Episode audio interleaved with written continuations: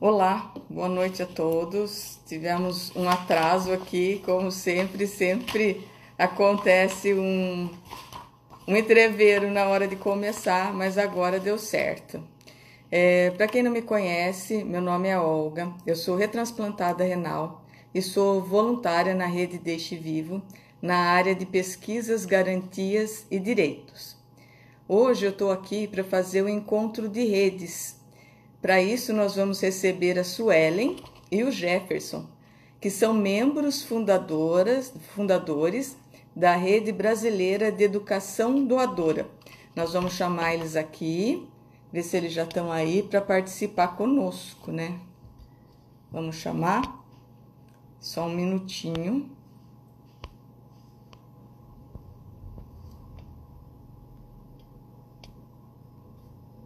Vamos chamar a Suelen pela rede. Eu já te chamei, vê se você recebeu o convitinho, entra para a gente conversar. E agora eu vou chamar o Jefferson pela, pelo perfil Visibilidade TX.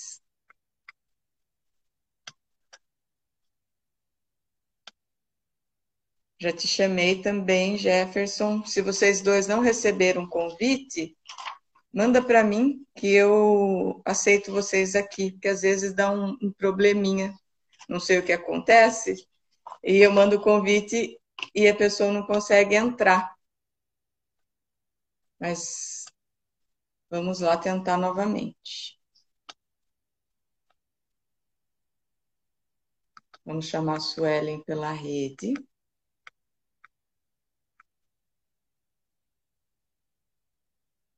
Já está convidado, não posso chamar de novo, né? Então nós vamos ter que aguardar os dois entrarem para a gente bater um papo. Ah, o Jefferson entrou. Jefferson, mandei convitinho aí para você, você não recebeu? Se você não recebeu, me manda. Ah, você está aí. Tudo bem, Jefferson? O Jefferson está travadinho, não sei se é a conexão dele, se é minha mas ele está travado. Oi, Jefferson. Agora sim, estava travado. Tudo bem? Tudo bem. Então Tudo tá ótimo. bom, eu já chamei a Suelen pela rede, mas ela ainda não entrou. Jefferson, enquanto a gente vai aguardar a Suelen, eu vou dar um recadinho aqui da nossa campanha da Rede Deste Vivo, que é a campanha do Renal Feliz. A campanha do Renal Feliz é, é para ajudar 100 crianças, 100 crianças e suas famílias que hoje estão em hemodiálise. É, essa campanha vai atender quatro hospitais de São Paulo. E a gente está trabalhando duro em cima dessa campanha para conseguir o intuito de arrecadar. É, a nossa meta é 7 mil reais, né? Que vai ser doado cesta básica e uma, um brinquedo para cada criança. Então, para todo mundo que está aí nos assistindo, eu peço que nos ajude, se não financeiramente, compartilhando os nossos posts para que possa chegar a muitas pessoas. Jefferson, eu vou chamar de novo aqui a Su. Vamos ver se ela entra. Beleza. Ah, de novo. Su, está por aí, Suelen?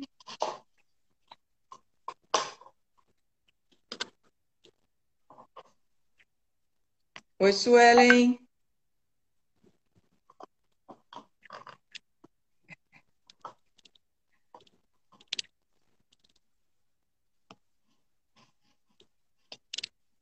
Jefferson, você quer ir falando da rede enquanto a Suelen não entra? Deixa ela. Acho que é bom quando ela entrar, né? Deixa eu é, ver então... se ela mandou. Vê se ela se mandou, ela mandou alguma coisa para você. É. Pode ser problema de conexão, né? Pode ser. É, ela tá dizendo aqui que tá ok. Tá ok? Ela tá mandando. Não pode participar, apareceu aqui. Hã? Apareceu assim? aqui. Rede brasileira não pode participar. Por quê? Vou tentar chamar ela de novo. Pode sim. Ó, convidei ela de novo ela. É, enquanto a Suelen não entra, Jefferson, eu vou, uhum. vou fazer um, uma introdução aqui para a gente não, não se perder no nosso contexto. É, tá como eu falei, hoje é um encontro de redes, né? A rede Deixe Vivo e a rede brasileira de educação doadora. Eu não sei porquê, mas quando eu penso em rede, me vem logo na cabeça aquelas redes, aquelas redes de pescaria, sabe? E o termo uhum. que vem é arrastão. Porque, para mim, o significado de, de rede é isso, né? Um coletivo de pessoas que tem por objetivo arrastar multidões com bons exemplos, né? E isso, tanto a rede Dente Vivo como a rede educadora faz muito bem, né? Que, aliás, já diz o ditado, né? A palavra convence, o exemplo arrasta, né? Nós estamos aqui hoje eu como voluntária da Rede Deste Vivo e como membro da Rede Doadora, nós estamos aqui para arrastar as pessoas para o conhecimento da, desse tema tão sensível que é a doação de órgãos. É, de novo apareceu aqui, Jefferson, que a rede não pode participar, deve ser algum problema é, com, com o perfil da rede. Eu convidei ela novamente. É, eu não sei se pode ser alguma atualização, não, no teu é, aí. Pode ser. pode ser atualização, porque esses dias aconteceu isso com o celular de um convidado, não estava atualizado, e ele não conseguiu uhum. entrar forma alguma. É, mas aí, se a Su não puder entrar pela da rede. É, ver se ela. Ela pode... ah, ela... ela tá por ela. Entra então, Su, por você mesmo. né? A gente vai conversar da, pela, com a rede da mesma forma. É. Te chamei aí, Su. Aí, entrou, tá entrando. Oi, Su. Tudo bem? Tudo bem, você? Tudo ótimo. E vocês, pessoal? Tudo certo. Tava fazendo uma pequena introdução, esperando você entrar para nós conversarmos juntos. Né? Você, você ouviu o que a gente falou do encontro de rede? Não consegui ouvir. Ah, tá. É... Entrei exatamente agora. Então tá, eu vou repetir o que ela, eu ela isso, né? Que hoje eu estou aqui para fazer um encontro de redes. A, a rede de hum. Vivo tem como objetivo acolher, inspirar e informar sobre doenças crônicas pré e pós-transplante. E a rede educadora, ela tem como objetivo levar adiante essa, essa melhor educação para compreendermos melhor como funciona a doação de órgãos no Brasil e, e, e principalmente para mostrar que a educação salvadora, que a educação doadora salva vidas. É, eu queria começar, eu vou primeiro com a Chu, depois para o Jefferson, mas basicamente são as mesmas perguntas para os dois. Eu acho que muda uma ou duas perguntas que é específica para cada um. Eu queria que vocês se apresentassem, falassem o nome de vocês. Vocês são transplantados de quê e há quanto tempo? Tá legal. Eu sou Suelen Freire, tenho 36 anos e sou transplantada de rim e pâncreas há um ano e um mês, exatamente hoje. Ah, dia 28. Hoje é, há um ano atrás eu estava comemorando meu primeiro mêsversário de transplante. Olha! Você sabe que, eu... quando, que quando você fala que é seu mêsversário, eu lembro que é o meu, porque também é dia 28. Sim! então, hoje está é uma ótima forma de comemorar uhum. esse um ano e um mês. Uhum falando sobre transplante aqui na rede Deste Vivo, que é um Instagram que eu acompanho desde o início, desde o projeto Deste Vivo. E, como eu sempre digo, foi a primeiro, é, primeiro Instagram, primeira informação que eu encontrei nas redes sociais sobre transplante foi no Deste Vivo. Olha. Então, é muito importante para mim estar aqui hoje com vocês. E é muito importante para a gente você estar aqui hoje como professora, já que hoje é a última live E a nossa, uh, o, nosso slogan hoje é dos mestres com carinho, né? Em alusão ao filme, aos mestres com carinho. Eu fico muito feliz de ter dois professores e que estão aí ativistas na causa da, da doação de órgãos. Agora você, Jefferson, fala para nós o seu nome, quanto tempo você é transplantado e de quê? Oi, pessoal, tudo bem? E é isso, Ellen. A Suelen é só nas fotos, hein? Aí é, Suelen é blogueirinha. É blogueirinha, Não. exato. Bem, bem, gente, meu nome é Jefferson Probo, é, eu sou transplantado de fígado desde novembro de 2019, vou completar dois anos agora, dia 20 de novembro. Estou é, entrando no, também no meu liveversário, né, que o pessoal chama o fígado, né, que em inglês é liver. Ah, é? Vou entrar no meu livers, é, liveversário, dia 20. E... Que legal, então nós, tam, nós somos todos recentes, né, teoricamente, do transporte. Né? Oi, Jefferson. Jefferson deu uma travadinha. Deu uma travada. Eu não sei é, se é na minha. Deu. deu uma travada na minha? É. Tá dando pra te ouvir, mas você tá censurado, assim. É. Todo quadriculado. É, a minha deu uma travada, vocês não ouviram, né? Não, cortou o que você falou. Você falou do, do fígado, né? Que em inglês é aniversário. É. Pois é, nós somos todos, é, eu digo sempre, né? Nós somos, temos algumas características bem, não que é, mitológicas, essas coisas assim, mágicas, né? Sublimes, mas nós temos algumas características bem peculiares, né? Somos seres peculiares. Tem gente que fala que a gente é praticamente um transforme, né? Tira uma peça e põe outra. é, outra... Ah, sabe que Pode falar. O que, é que eu me lembro quando falei? Eu até brinco dessa forma. Você falou que eu sou blogueira, tal. Eu não sou blogueira, gente. Eu queria ser blogueira, mas eu nasci maloqueira.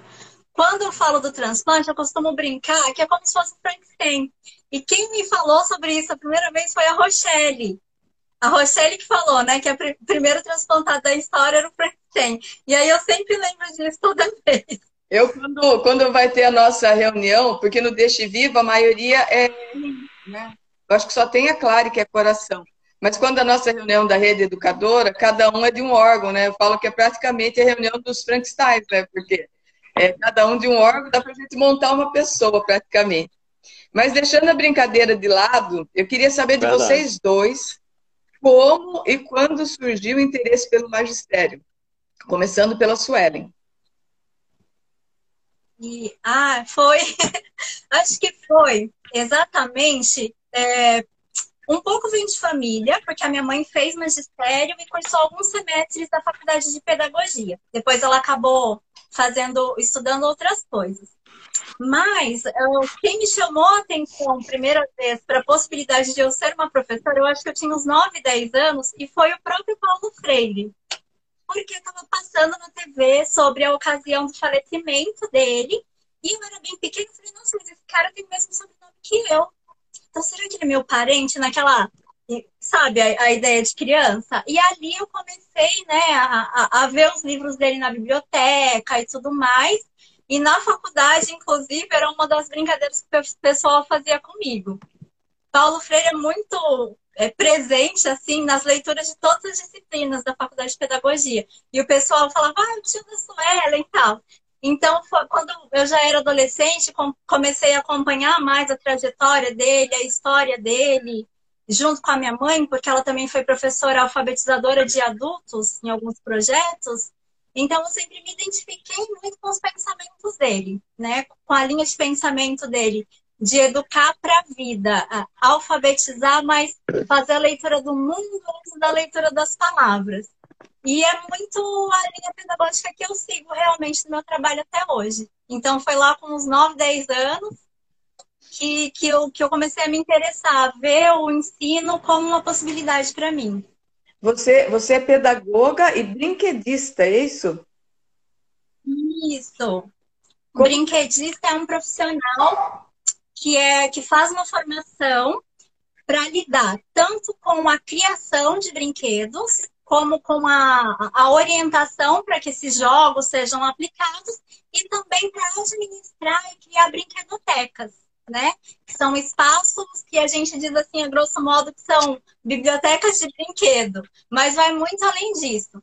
No Brasil, a gente tem poucas ainda é, brinquedotecas fora do contexto hospitalar. A maioria das, das brinquedotecas que existe ainda é dentro do contexto hospitalar. E, e, de fato, foi onde eu me formei, né? Eu estagiei durante a faculdade em uma brinquedoteca hospitalar na Unicamp. E foi lá que eu aprendi a, a enxergar que o brinquedo tem infinitas possibilidades, tanto para o ensino quanto para a cura também. Não só de crianças, mas de adultos também. Que legal. E o Jefferson, Jefferson, quando que você despertou para o magistério? Quanto tempo você tem de, de professor? Ah, eu tenho 45 anos, eu é, iniciei, como todo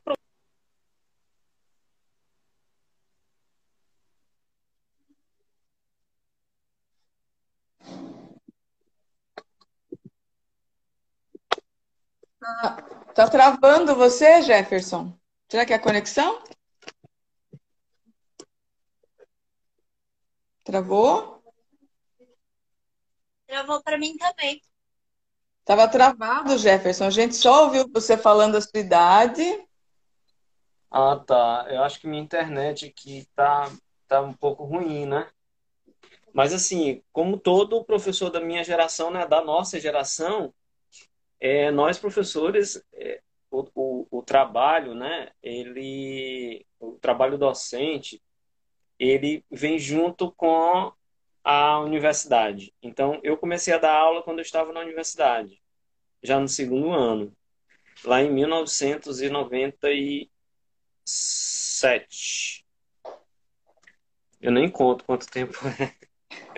Então, eu comecei a dar aula no terceiro ano logo ensino médio. E, e assim, como, como o Paulo Freire diz, né? O Paulo Freire diz que sem a curiosidade é, tem que mover a gente, né? Sem é, ela é que inquieta a gente, ela é que é, insere a gente na, é, que a gente diz, na prática, né? Então não existe essa, essa, essa divisão, né? Obviamente que essa não é a maneira correta, mas a grande maioria dos professores brasileiros e professoras brasileiras é, inicia a carreira docente dessa forma, né? E, e conciliando trabalho e conciliando universidade, a faculdade, né? É dessa forma. Mas foi lá em 97. Ah, 27, eu abandonei dois então. cursos. Tá? É, eu, eu, eu gosto de escrever, né? E gosto muito de literatura. E eu, eu não consegui acompanhar os outros dois cursos, né? Eu acabei me apaixonando Você pelo magistério mesmo. E, e, é nele que, é nele que eu me, irei me apontar. Travou de novo, a gente não ouviu o que você falou por último. Qual disciplina que você dá aula hoje, Jefferson? Ah, eu sou professor de língua eu sou professor, eu sou professor de língua portuguesa. A minha formação em língua portuguesa, é, já tive experiências em várias funções dentro da educação básica, né? Também já dei aula na, em instituições de ensino superior, como professor substituto. E só não dei aula em educação infantil porque eu não tenho formação específica para isso, né? É, então, mas assim, ensino fundamental. Entendi. Agora, eu queria fazer um bate-bola um bate assim, Suelen por Suelen. Ixi! Ah, o que exatamente? As outras Como eu sou quando olho... professora... Hã? Pode perguntar, pode perguntar que aí você me ajuda a desenvolver minha resposta melhor. É, a sua visão ah. de você mesmo, não com a interferência da visão dos outros. A Suelen é blogueirinha, a Suelen, entendeu? A sua visão de você. Eu sou uma pessoa muito reflexiva. Eu reflito muito. Apesar de ser impulsiva, eu também reflito muito. A doença me ajudou a parar para pensar mais, sabe? Eu acho assim que foi necessário tudo que eu passei na minha vida para desenvolver o autocontrole, porque eu digo que eu era uma pessoa antes dos meus diagnósticos e sou outra melhor depois. Eu mudei muito e hoje eu me enxergo como uma pessoa reflexiva. Eu procuro pautar muito tudo que eu faço pela ética, procuro me colocar no lugar dos outros. E uma coisa que o transplante me trouxe também foi a visão de do quanto nós podemos ser erguer pontes ao invés de erguer barreiras. Eu era uma pessoa sempre fui muito crítica com muitas coisas no mundo, com relação a muitas atitudes, com relação a muitos posicionamentos. E hoje, antes de tecer uma crítica a algo ou a alguém, eu sempre paro para pensar que eu não sei quem foi meu doador. Independente daquilo que ele pensava, que ele acreditava, que ele fazia, que ele deixava de fazer, eu recebi um órgão dele. Isso me faz pensar em quanto a gente está mais conectado com as pessoas do que a gente imagina. Enquanto todos nós estamos mais unidos. Então, eu me enxergo hoje uma pessoa mais inserida no mundo, mais conectada aos outros. Eu enxergo hoje mais as afinidades do que as diferenças. Muito legal isso, assim, essa conexão que a gente aprende a ter por causa, por causa do diagnóstico, né? E de repente a gente, eu não sei se, se com vocês foi assim, mas é, quando a gente recebe o diagnóstico, a gente se vitimiza e depois a gente vai aprendendo que a vitimização não é a escolha certa, né? Que nós temos que, que, que você falou, construir pontes, conhecer pessoas, histórias e dar os 10 minutos para, antes de julgar qualquer pessoa, dar os 10 minutos para ela se expressar, né? Jefferson, e, e fala pra gente, o Jefferson por Jefferson. Meu Deus do céu, olha só, né? É, eu acho que eu, eu, depois do transplante, eu sou um cara que tem mais esperança. É... Nas pessoas ou na vida em si? Tenho, é, mais esperança na humanidade, nas coisas. Eu sinto mais conexão em coisas muito simples, é, mais detalhes em cada, em cada olhar, né? em, cada, em cada afeto, que, em cada gesto de afeto. É, eu sinto ainda tenho ainda mais certeza do que eu já tinha antes sobre a educação, né? Que ela é transformadora, revolucionária, que ela é necessária, sem ela e a pandemia veio mesmo e mostrou que as pessoas precisam ter uma compreensão maior da importância e do significado é, do, do trabalho docente, é, das escolas, Então, é essa questão, por isso que eu, eu acho que eu, eu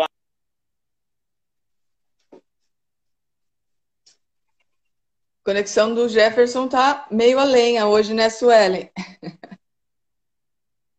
Zé, se você estiver ouvindo e se você estiver no celular, pelo Wi-Fi somente, ativa também o plano de dados. Eu, eu tô com os dois ativados. Porque se um cair, o outro tá lá. mantém conectado. Eu, eu, é. Ele não tá nem ouvindo, né? Porque ele tá bem travado.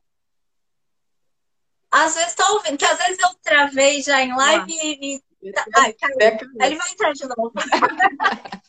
Suelen, você é uma das fundadoras da Rede Brasileira de Educação Doadora. Como que o universo conspirou para esse encontro? Como você se conectou com a rede? Então, assim que eu fui transplantada, né, como eu queria muito voltar a trabalhar, ainda não podia, eu comecei a fazer alguns, alguns vídeos e postar nas redes. E aí o Jefferson, é, com, com o perfil da, da Visibilidade TX, que é o projeto que ele toca, ele acabou tendo acesso a um desses vídeos e me convidou para uma live. E aí eu participei da primeira live da, do Visibilidade TX, que era um projeto que ele tem, é uma websérie, né? E aí, é, ao participar desse projeto, a gente começou a conversar sobre a importância de educação doadora, por nós dois sermos professores, né? Ele, professor de, de, de faculdade, de ensino médio, e eu com, com a minha experiência é, de professora de educação infantil.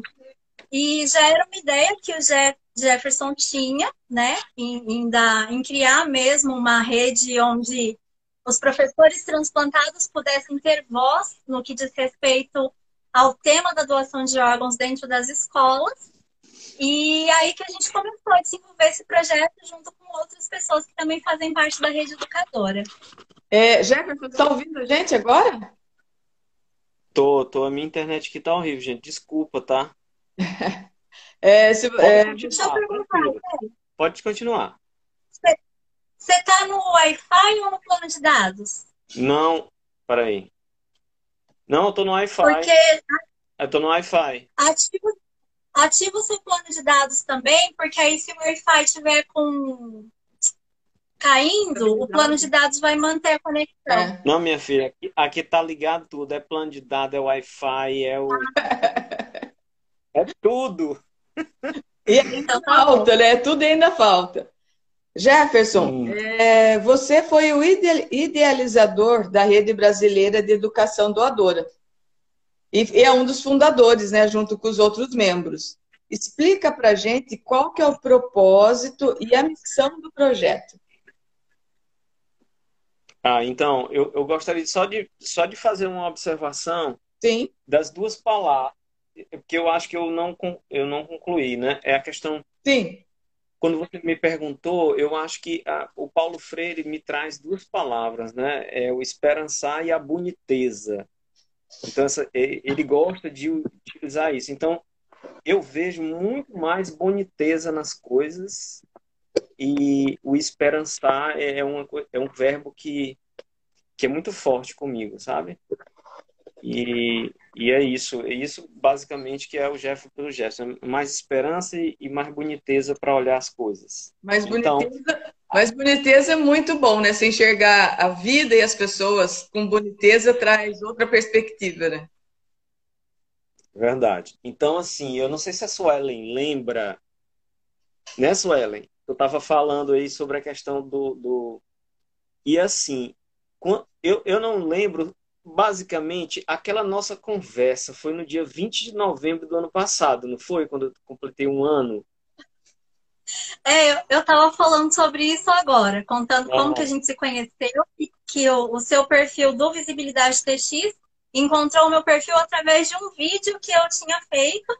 E nem era um vídeo sobre transplante, era um vídeo que eu tinha feito porque a, a rede de ensino onde eu trabalhava disponibilizou um curso para os professores aprenderem a lidar com a edição de vídeo.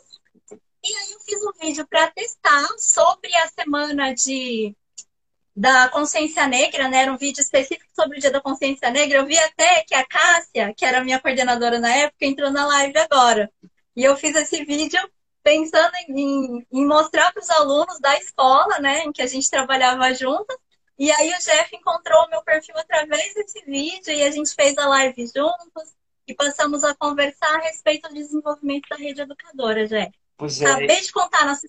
Pois é, e aí a, a, a nossa missão, e quando a gente, assim, deixar claro que é, você tem uma ideia, é, ou ideia, ou, ou, ou vislumbre de alguma coisa, você nunca faz isso só. É sempre com com outras pessoas. Então, se eu não tivesse conhecido a Su, ela não tivesse despertado, ela, ela tinha já a ideia também, e aí as coisas foram. For, e é uma questão que foi tão forte, né, que eu já participo da, da. Eu sou membro da rede Conectando Saberes, que é uma rede de professores que tem no Brasil inteiro. É, e eu, eu entrei na rede Conectando Saberes porque uma das propostas da Rede Conectando Saberes, que é apoiada pela Fundação Lema, é um dos princípios que tem lá é justamente acabar com a solidão pedagógica dos docentes. Nós vivemos isso em solidão pedagógica, porque nós temos ideias, nós temos e a gente fica muito isolado na escola. Faz um projeto, né? E e assim, e eu a, a, ideia de rede, dessa rede que eu participo, que é no que é no município que eu trabalho, que é aqui no Maranhão, em uma cidade vizinha aqui, a Teresina. E eu fui uma das pessoas responsáveis também por, junto com outra colega, com a Sandra, de implementar a rede Conectando Saberes em Teresina. E essa ideia da rede me sempre me chamou a atenção. E eu tinha a Sueli que eu conversava, que ela era transplantada, e tinha outros professores transplantados. E veio, a, a, nasceu disso. Eu, Suelen, você, Olga. Então, todos nós, de alguma forma, temos, somos idealizadores, estamos realizando isso, né? Então, um, das missões, um dos propósitos, né, nós passamos três encontros, quando a gente agregou as pessoas, nós passamos três encontros, três reuniões preparatórias para encontrar até chegar a um planejamento estratégico da rede, né? Que foi teve uma ajuda capitaneada pelo pelo Instituto Gabriel, que é o Bruno, o Bruninho apoiou a gente demais nisso. E o embaixador da Chama foi muito importante, porque eu e Suela estamos participamos do Embaixadores da Chama, do curso do Instituto Gabriel. E você, Olga, parece que está agora lá, né? Vai ser embaixadora também. E, assim, agradecer o, o Bruno, o Instituto Gabriel, porque eles conseguiram, através das nossas falas, através das nossas ideias, formar essa, esse propósito da, da rede, né? que é promover é, a nossa missão principal é promover iniciativas educacionais, educativas, para informar e conscientizar a sociedade sobre a doação de órgãos e tecidos. Então, é, essa é a nossa missão enquanto rede, né? É levar essa mensagem e não existe mensagem na educação nas escolas, nas universidades, sem a voz do professor, sem sermos ouvidos. Porque é, é, a gente tem várias leis, né, Su? Por exemplo, a, o marco das, os marcos legais das diretrizes para trabalhar a questão das relações étnico-raciais. Então, você não vai implementar um, uma, uh, um, um tema de, dessa, dessa importância, né? educação antirracista, por exemplo, sem fazer um diálogo com os professores. Os professores não pode ser não pode existir obrigatoriedade. Pode existir sensibilização. E mas a obrigatoriedade sempre é mais difícil trabalhar na escola, né? É. é eu, agora uma pergunta para vocês dois. Qual foi a melhor coisa que aconteceu para vocês nesse último ano, terem visto o cenário da, mundial da pandemia, né? Para você, qual foi a melhor coisa que aconteceu, Suelen? Ah, é bem egoísta, foi o meu transplante. eu dei, assim, eu fui muito abençoada de estar inscrita em um centro de transplante, onde a equipe fez de tudo para que a pandemia não afetasse o andamento dos transplantes, tanto dos agendados quanto dos transplantes é, com doador falecido. É, o centro de transplante, onde eu fui operada, o Hospital Leforte, é, atingiu no ano passado o primeiro lugar em transplante de pâncreas no mundo inteiro. Então, o comprometimento da equipe, o comprometimento do Dr. Marcelo, que lidera essa equipe, que foi quem, quem me colocou nessa lista do transplante duplo, que me deu a, a possibilidade do transplante duplo, né? E, assim, durante a pandemia, eu passei seis meses somente nessa fila. E fui transplantado durante a pandemia, muito segura de que nada ia me acontecer de errado, porque confiante, assim, de que o hospital era um lugar onde todos os protocolos estavam sendo seguidos. Então, eu não tive medo de transplantar durante a pandemia e a melhor coisa foi ter superado o transplante depois de superar o Covid no mesmo ano, porque eu tive Covid durante a hemodiálise e, e, e, e ser transplantado durante a pandemia, né? Então, eu sinto assim que eu superei três coisas o Covid, a hemodiálise e um pós-operatório durante a pandemia. não pode... Para mim, a melhor coisa foi. Não pode falar que é egoísmo de jeito nenhum, né? É, é, assim, é uma vitória, né? Um obstáculo, três obstáculos imensos que você conseguiu superar, enquanto a gente está vendo, a gente viu, né, durante esse ano e meio de pandemia aí, só notícia triste, né, notícia de morte. Então, isso não é egoísmo de forma alguma, né?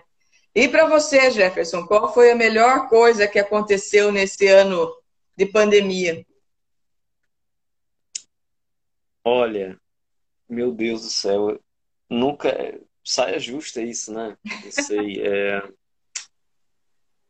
Olha, o que mais tá com a minha família, todos, todos bem, apesar de algumas perdas é, nessa pandemia. Eu acho que vocês, ter conhecido vocês, sem dúvida, o meu reencontro é, com a minha equipe que transplantou, quando fiz um ano, os esportes que entraram na minha vida, é, o meu reencontro na escola. É, esse meu reencontro com a escola foi muito importante. Eu não imaginava que eu poderia retornar à, à, à educação. E eu acho que esse meu reencontro com o meu reencontro com a escola, o meu encontro de afeto com pessoas como vocês e com outras pessoas que eu conheci durante a pandemia, é, e, um reencontro, e um reencontro também comigo. Acho na minha essência, eu acho que eu, nessa pandemia eu me descobri uma outra pessoa, sabe? É, eu estava escondidinha e eu não estava querendo deixar ela florir, eu acho que agora. Se permitiu. Pra é verdade. Mim, se me perguntassem o que que a melhor coisa que me aconteceu foi ter encontrado tanta gente como vocês também, os projetos, né? A pandemia, ela, ela, ela nos deixou muito em casa, muito tranquila, muito no nosso quadradinho, mas ao mesmo tempo ela expandiu um conhecimento extraordinário, né?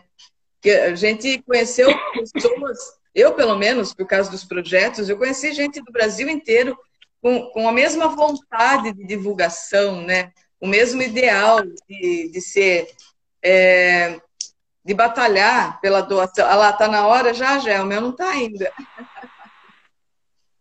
De batalhar e ser ativista nessa causa que para nós foi a nossa salvação, né? Nós saímos, é, eu e a Su, de uma máquina que dependia para viver. O Gé não dependeu de uma máquina, mas também a gente sabe que uma espera de fígado não é fácil. Então, essa pandemia, apesar de não ter. Não tem máquina, não tem máquina. Não tem máquina. apesar de ter nos deixado muito recuados, também deu uma possibilidade incrível por causa da internet, né?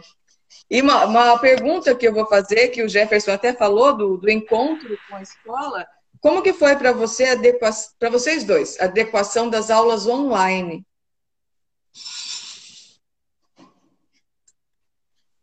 Suelen, pode falar primeiro. Pode ser. É. Para mim foi muito difícil, porque foi difícil, mas assim, de certa forma, é, foi bom também, porque eu tive a oportunidade de desenvolver outras habilidades que eu não tinha, né? Contação de histórias também foi uma coisa que eu foquei em estudar mais, porque como eu trabalho com educação infantil, foi muito importante tornar as aulas interessantes e lúdicas para as crianças. Então, isso me possibilitou buscar mais informações, informações diferentes, ampliar meu repertório ali de, de conhecimentos e de práticas. E é, foi é, importante para mim também, porque me possibilitou voltar a trabalhar antes. Em média, as pessoas esperam pelo menos até o sexto mês no pós-transplante para poder retornar ao trabalho. Como estava em home office, eu pude voltar com dois meses e meio, né?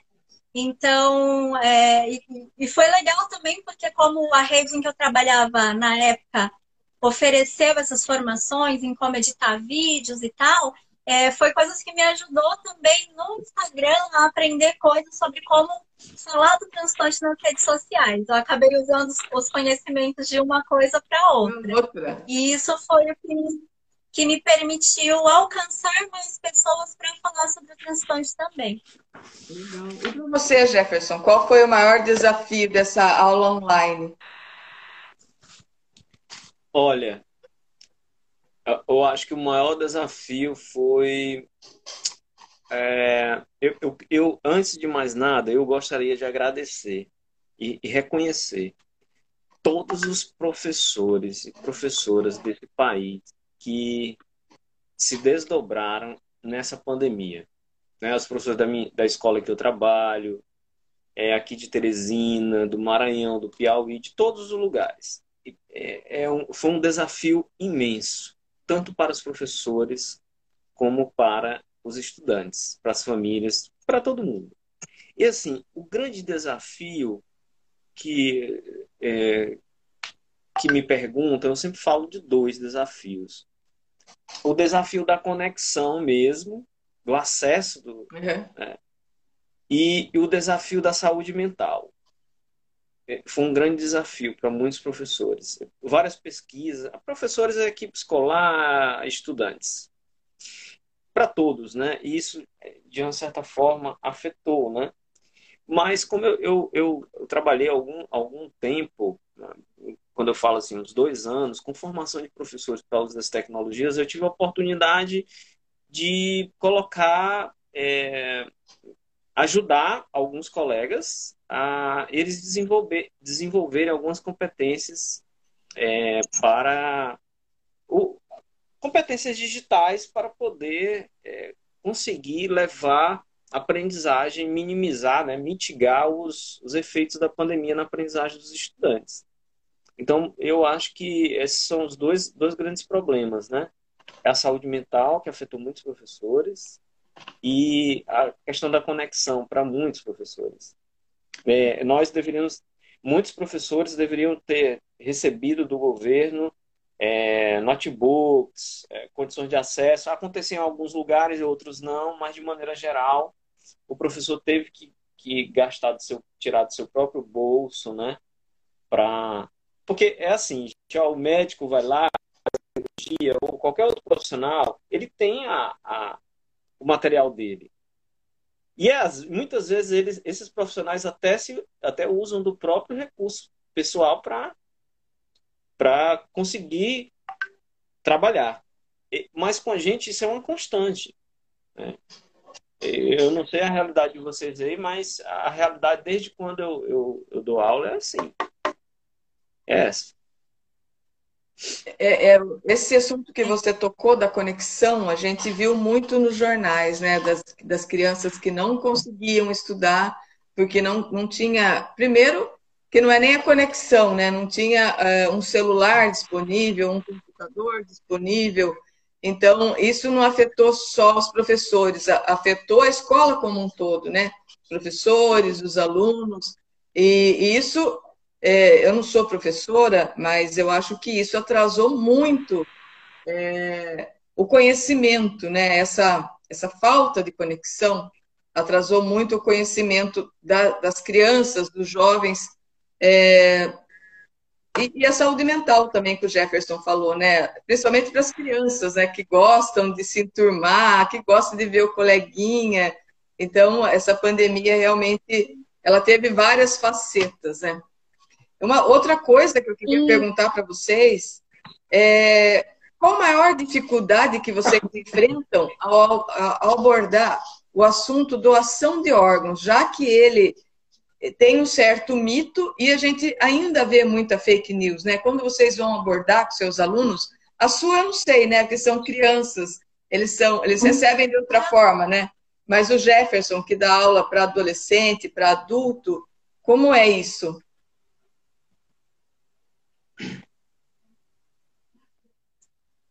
Posso só fazer um, um link com a sua pergunta anterior? Pode. Isso que o Jefferson comentou da sobrecarga.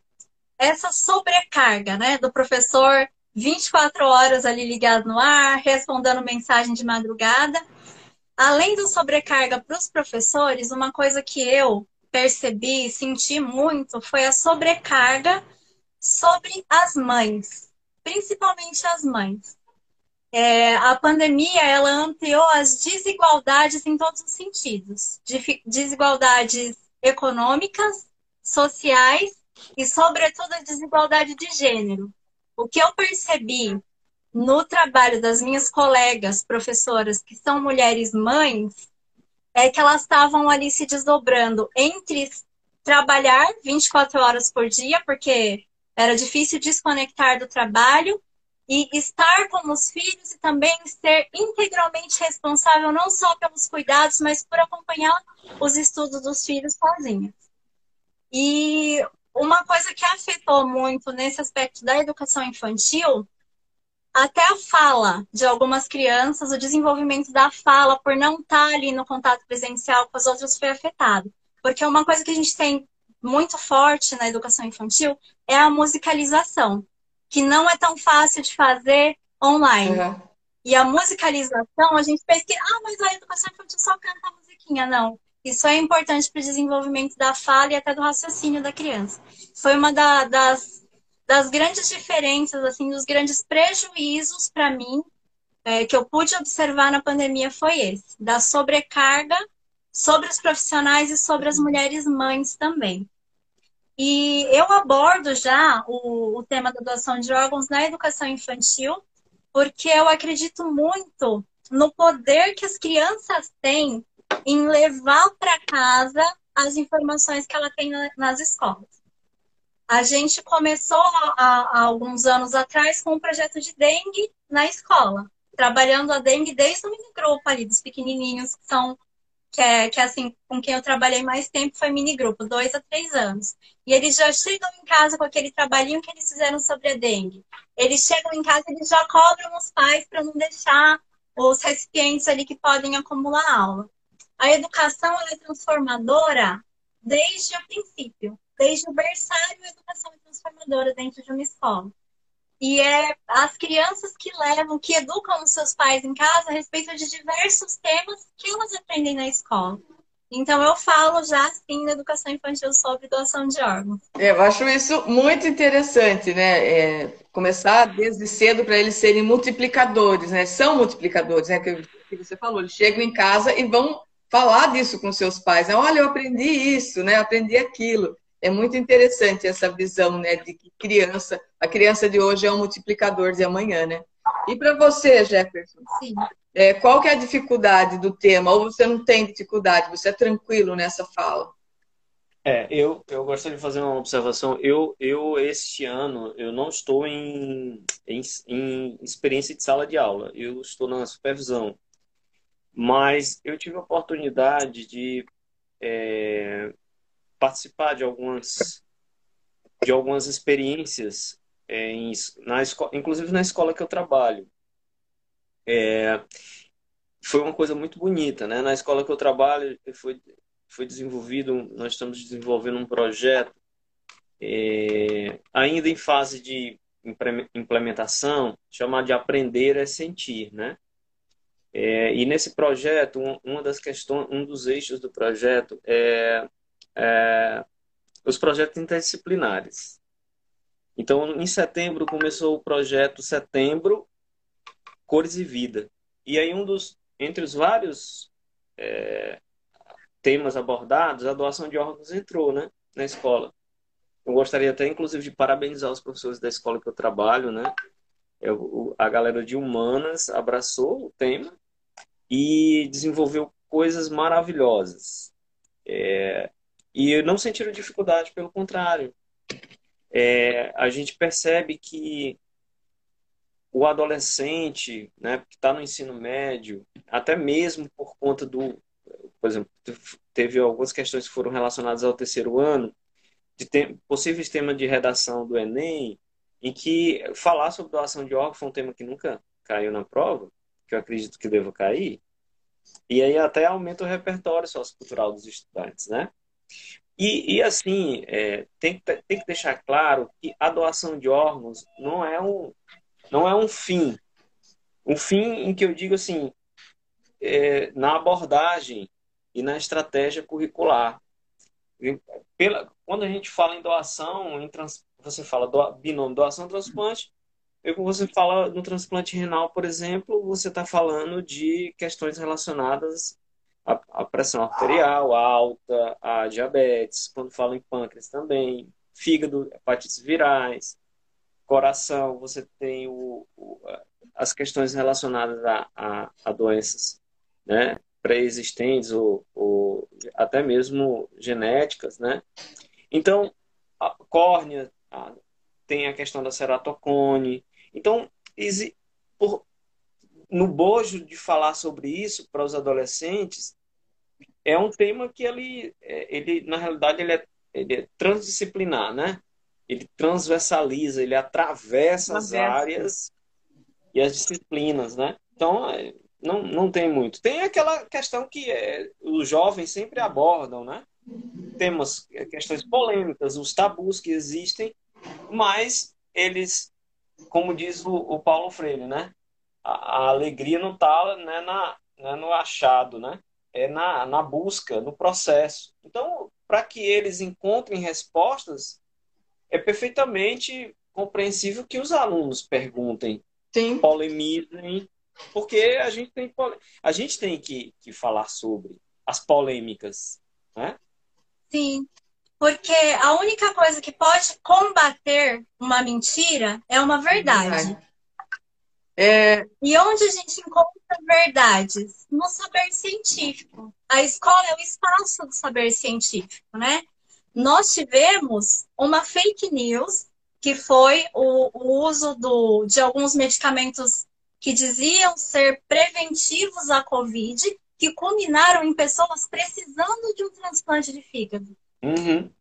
É então, né? assim, né? as fake news, ela, elas têm um palco e uma plateia muito maior do que elas deveriam ter. Sim. E as consequências são mortais, né? Isso em muitos aspectos. Então, é, o que eu percebo, lidando com, com o tema na educação infantil, é que as crianças, elas ainda... É mais fácil porque elas ainda não têm muito acesso a fake news. Quando... Uma coisa que eu percebo, assim, quando, é, depois de alguns vídeos que... De, de, uns vídeos no YouTube, eu sempre procuro verificar quais são os, os comentários que estão ali quando o tema da doação de órgãos está num espaço que não é o que a gente está acostumado a ver, né, da doação de órgãos, e sempre tem pessoas é, propagando alguma informação errada, e aí eu percebo dois tipos de pessoas. Tem uma pessoa que ela propaga informação errada por desconhecimento, e ela está aberta a te ouvir sobre o que é a verdade, sobre aquilo que ela pensa, né? Tem pessoas com dúvidas que estão abertas a ouvir. Mas na maioria das vezes, as pessoas propagam uma fake news tendo a certeza de que elas não querem mudar a ideia delas. Então, para combater as fake news, a gente tem que filtrar também com o que, que a gente vai gastar nossa energia. Sim. Né? Porque tem a pessoa que está reproduzindo um, um discurso, mas está na dúvida, aquela pessoa você vai conseguir informar. E tem outra que não vale a pena discutir, que ela não quer é, mudar a ideia dela. Ela quer permanecer com a ideia errada. Na, na verdade. E por isso que na verdade, eu vejo que essas pessoas, elas querem, elas querem só confundir, né? Porque quanto mais elas causarem confusão, mais interrogação vai aparecer na cabeça desses que estão, é, que ainda têm a possibilidade de mudar, mas ele fala, nossa, mas a fala do outro é muito mais incisiva sobre isso, né? Então, quanto mais eles confundem, Sim. mais as outras pessoas ficam na dúvida, né? Então, é, é. eles perpetuam aquilo que eles falam, né? Então, o que eu procuro fazer com, com, com essas pessoas que querem permanecer ali na ideia errada, que elas não estão expostas, dispostas a ouvir que não estão abertas ao saber científico, é no máximo perguntar, deixar, falar, não, você pode me chamar no direct, que a gente esclarece, porque eu procuro fechar a cortina desse palco, né? Fechar a cortina desse palco, apagar as luzes desse palco, para que tenha menos plateia olhando. Muito legal essa fala sua, gostei. Vou inserir ela na minha, viu, viu Suelen? Apagar as luzes do palco, da ribalta. Agora tem, tem é, o professor, ele é agente de transformação, né? Não só na sala de aula, mas na sociedade, no ambiente escolar, universitário, e ele tem que estar atento às discussões que se referem ao mundo à sua volta. partindo dessa premissa, como a lei Tatiane ajudaria a mudar o cenário de discussão de transplantes de órgão e tecidos no Brasil? Para quem não sabe, né, a lei Tatiane é uma lei que está tramitando, que ela, ela, ela vai inserir essa discussão no ambiente escolar, né? Para vocês, como professores, o que, que a lei Tatiane vai mudar no cenário daqui, a hora que ela for é, votada, a hora que ela tiver já, já em, em pauta, né? Pode falar, Jé. Tá. É, assim, como todas a, a, a, as, as diretrizes que existem, né? toda, toda é, lei que tem um sentido do legislador e que se correlaciona à educação é, é, é uma lei precisa ter marcos. Você fala, por exemplo, em educação escolar indígena, tem que ter marco legal para educação escolar indígena, tem que ter diretrizes, né? Então, na educação brasileira, assim como o tema da doação de órgãos, como os direitos humanos, assim como o Estatuto da Criança e do Adolescente, as temáticas que se correlacionam ao ECA, ou ao Estatuto do Idoso, ou ao Estatuto da, da, da Juventude, eles precisam ter marcos legais, né? Eu vejo que a Lei Tatiane é um marco, é, será um marco legal né, de, de, dessa discussão que começou através do, da Patrícia, Fonseca, do Sou Doador, né? Queria mandar um abraço para a Patrícia, é, em que a lei Tatiane, ela, na sua essência, ela tinha um, uma finalidade, que é a finalidade de implementação do, do tema da doação de órgãos no currículo. Quando passou pela Comissão de Seguridade Social e da Família, a deputada, eu acho que de Santa Catarina, a Carmen Zanotto, emitiu um parecer no dia que eu transplantei, olha só, simbólico. No dia que eu transplantei, ela emitiu um parecer, um substitutivo para a Lei Tatiane. Que a Lei Tatiane ganhou foi, foi ampliada o arcabouço da, da própria da intenção inicial, né, da essência. Então, é, se você for ver o substitutivo, tem quatro, né, quatro artigos substitutivo. E e a importância que a Lei Tatiane tem é que em um dos objetivos e em uma das estratégias que, que, que está no, no substitutivo é que é onde entra a educação. Então, ela é a lei que vai instituir a política nacional de conscientização e incentivo à doação e transplante de órgãos e tecidos que será implementada nos estados, na União, nos estados, no município então, e no Distrito Federal. Então, vem a lei, Tatiane, vem a política nacional, a estadual, a municipal, sabe? Então, é um longo processo. Assim como tem a lei brasileira de inclusão.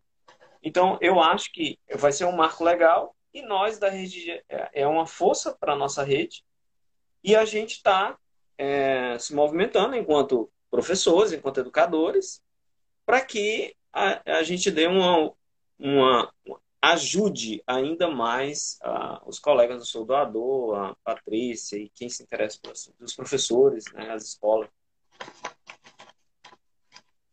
Sim, e é, eu acho que a maioria das pessoas que estão aqui participando da live, que talvez vão ver essa live depois, elas não são professores, né? E uma coisa que acontece é que as mudanças que, que acontecem na educação, elas são as mudanças que resplandecem na nossa sociedade no Brasil. Uh, por muito tempo não existia uma política de inclusão, e a partir do momento em que essa política de, de educação inclusiva, de inclusão do aluno com deficiência, passou a, a, a vigorar e passou a ser implementada na escola, isso acendeu a discussão sobre a importância de os espaços na sociedade fossem também acessíveis, né? Tudo começou com, com a mudança ali de acessibilidade na escola e isso refletiu nas mudanças de acessibilidade na sociedade. dar visibilidade às pessoas com deficiência no ambiente escolar levou também as pessoas com deficiência a terem visibilidade na sociedade de uma maneira geral. Foi assim também com o tema de africanidades, foi assim com a questão indígena, foi assim com diversos assuntos. E as mudanças dentro da escola, elas todas são pautadas em lei, em referenciais, em bases, né? Agora a gente tem a base nacional comum curricular. Então eu, eu tenho muita fé de que a partir do momento que a lei Tatiane passe a vigorar, essa mudança, essa inclusão desse assunto na escola respondeça também para a inclusão desse assunto na sociedade, para que a gente possa naturalizar a doação de órgãos, naturalizar a, a, a questão do que é morte encefálica. Acho que uma das maiores dúvidas ali, das maiores fake news que permeiam são é, sobre morte encefálica, é o que eu mais vejo assim na minha prática, nas minhas conversas.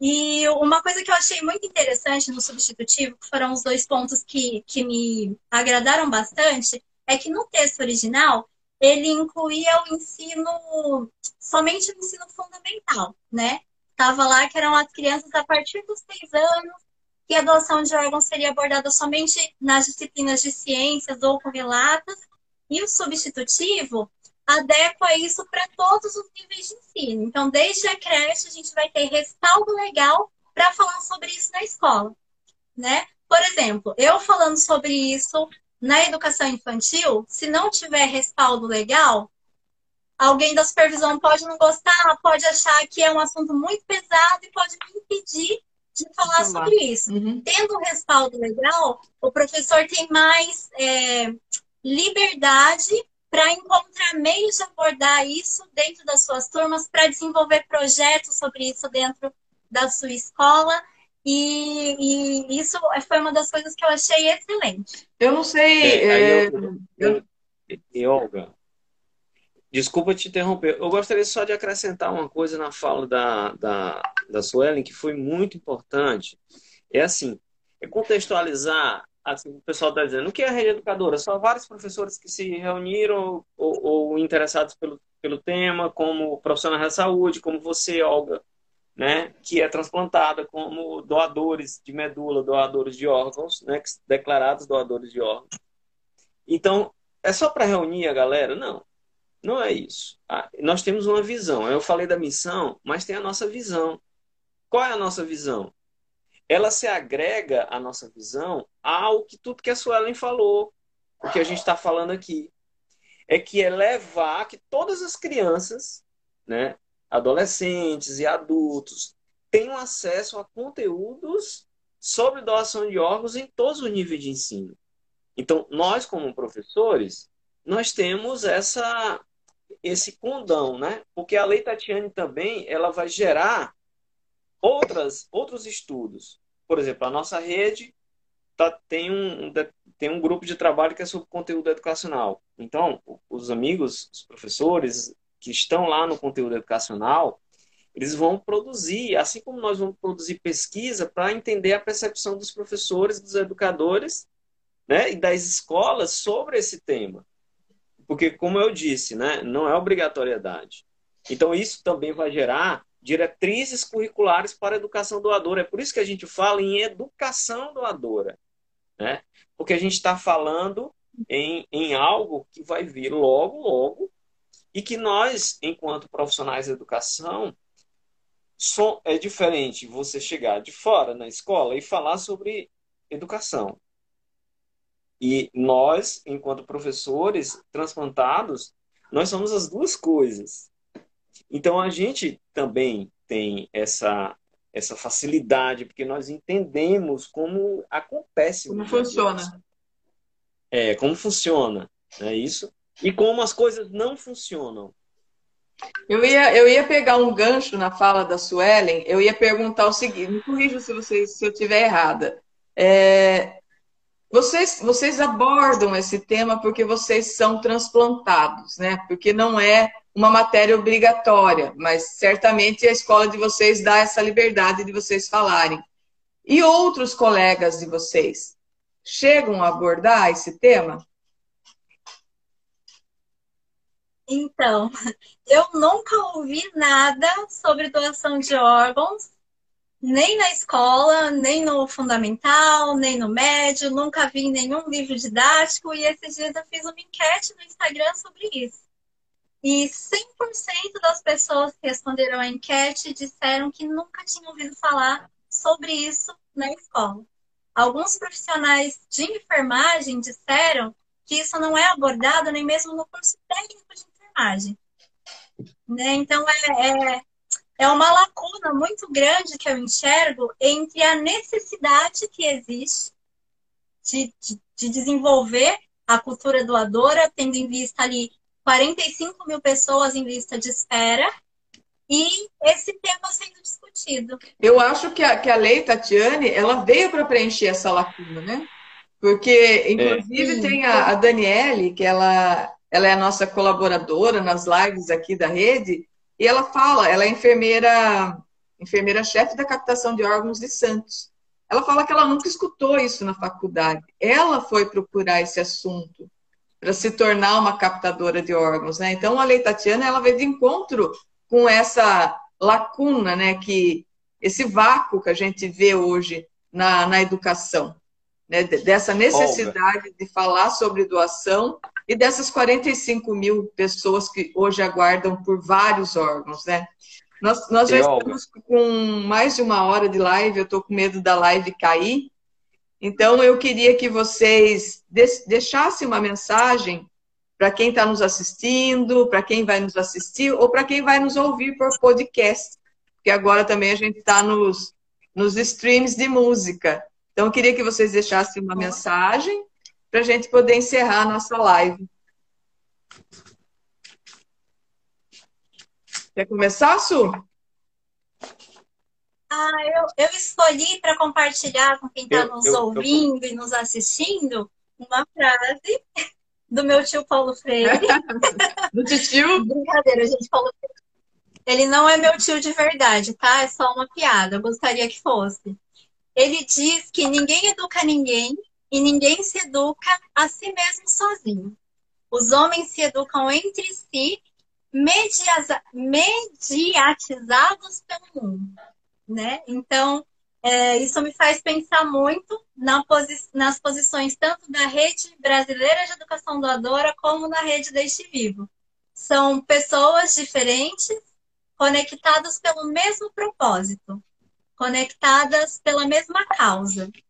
E essa conexão com as causas, essa conexão entre as pessoas, é o que faz o mundo mudar. E é nisso que eu acredito e eu acho que isso tem que ser a premissa em todas as mudanças que a gente espera e que a gente deseja fazer. Conectar para mudar. Ah, sim, sim. Eu, eu, eu, eu gostaria, assim, de agradecer. Eu vou fazer alguns agradecimentos aqui. É, através da Rede de Educação Doadora, nós fomos recebidos aqui em Teresina, na Câmara Municipal, pela vereadora Fernanda Gomes. Ela está super acreditando nesse, na, na rede, inclusive ela enviou um convite, né? Amanhã eu vou, eu não vou como Jefferson, eu vou como um representante da rede de educação doadora na audiência pública que a gente vai ter em Teresina sobre doação de órgãos. Ela está com algumas propostas. É, falar que é, dentro desse bojo da questão da educação doadora, que a gente chama, né? a cultura doadora é uma coisa maior, e quando a gente tem um olhar para para as instituições de ensino, a gente tem um olhar da educação doadora, né? Então, assim, nós temos uma visão, né, Su e, e Olga, é que nós queremos ser referência. A nossa visão, enquanto organização, é sermos uma referência nacional em estratégias de educação doadora, para que a gente possa ajudar a promover e, e até mesmo fazer parte dessas políticas públicas em doação de órgãos e tecidos em todas as instituições de ensino. Então, nessa, nessa perspectiva da nossa da, da rede, é que eu quero convidar, né, deixar um convite aqui para todos que, que queiram participar da rede. A gente ainda está se estruturando ainda, vamos começar os grupos de trabalho, apresentação para 2022, tem muita coisa bonita para ser para conhecer e, e para aprender ainda mais, né? Porque a vida é uma aprendizagem constante, né? Eu queria de, deixar assim essa mensagem de que o afeto, né? Ele é revolucionário. Então a, a, a rede eh, de educação doadora é uma rede de afetos, né? De conexões, é, de sonhos é, e de construção de, de, de coisas que salvam vidas, né? De, de, de, aprendizagens na escola que salvam vidas. Então, a educação doadora salva vidas. É por isso que a gente, a nossa hashtag é essa, né? E é sempre bom agradecer a Rede Deixe Vivo por, por, por permitir que a gente, é esse momento, e Travou. dar um beijão em vocês.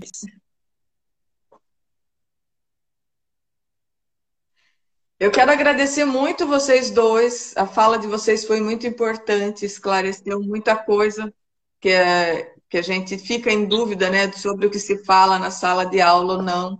É uma pena que a gente ainda tinha mais coisa para falar, mas a gente já se estendeu mais de uma hora e de repente cai, né? Aí a gente perde tudo que a gente falou. Quero agradecer imensamente vocês dois. É, agradecer a rede educadora por ter como uma, um dos pilares é, a educação como forma de salvar a vida, né? E por levar esse assunto é, tão delicado de forma tão leve. Agradeço imensamente. Um beijo no coração de cada um de vocês. Tem foto, tem foto, tem foto. Ah, vamos tem. tirar foto. Alguém aí dá para tirar foto que está nos assistindo? Você está aí, Luana? Tira foto para gente. Mandar um beijo, um beijo para todos os meus amigos da Conectando Saberes, de Timon, de Teresina, um abraço a todos os colegas professores e professoras. Eu vou tirar aqui, ó. Vocês querem Aí. fazer uma pose?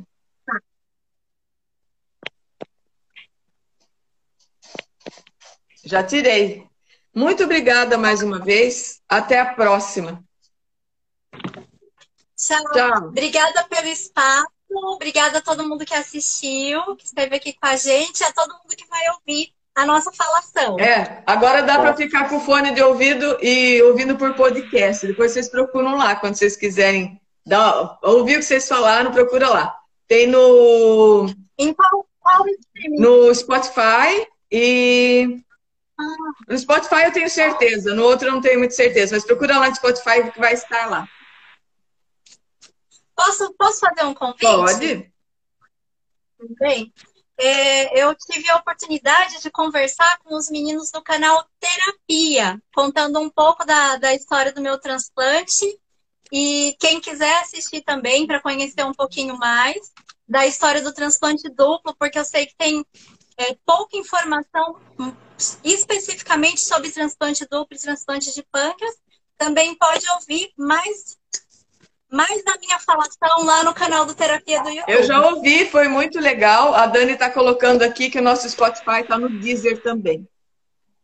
Tá bom? Beijo para vocês. Até a próxima. Tchau. Tchau, tchau. Tchau, tchau.